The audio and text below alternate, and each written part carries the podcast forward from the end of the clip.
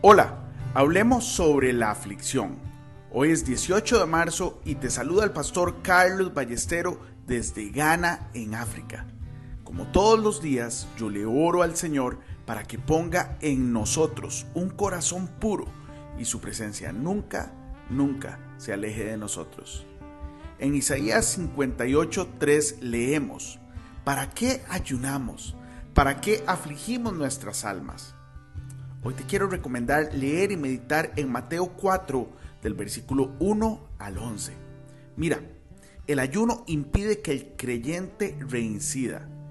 En la Biblia, la palabra asociada con el ayuno es aflicción. De hecho, la palabra aflicción puede ser intercambiada con ayuno. Santiago 4.9 dice, afligíos y lamentad y llorad. Y también en el Salmo 119.67 leemos, antes que fuera yo humillado, descarriado andaba, mas ahora guardo tu palabra. Ahora, entendiendo este concepto de intercambiar ayuno con aflicción, entendemos claramente que en la actualidad una forma de afligirse es ayunando. Podríamos decir con respecto a este último salmo que antes de ayunar yo me extraviaba, pero cuando ayunaba era capaz de guardar la palabra de Dios y mantenerme en el buen camino. Y esto es cierto, los cristianos que no ayunan a menudo se alejan de Cristo. Luego también en el Salmo 119.71 leemos, bueno me es haber sido humillado para que aprenda tus estatutos. Y es que aflicción en ese sentido no es enfermedad.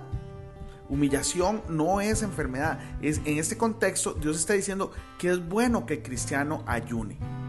Otra palabra que se asocia con el ayuno es humildad. En Santiago 4:10 la palabra de Dios dice, humillaos delante del Señor y Él os exaltará.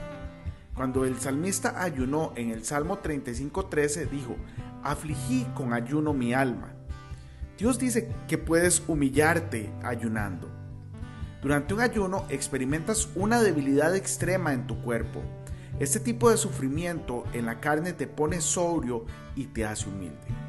Recuerde que el orgullo precede a la caída y el ayuno le quitará el orgullo que lleva a muchos a la caída. Como creyente, necesitas ayunar. De otra manera, tu carne te dominará y te llevará a pecados carnales. Y tener una mente carnal es equivalente a la muerte. Hoy bendigo tu vida en el nombre de nuestro Señor Jesucristo. Amén y amén.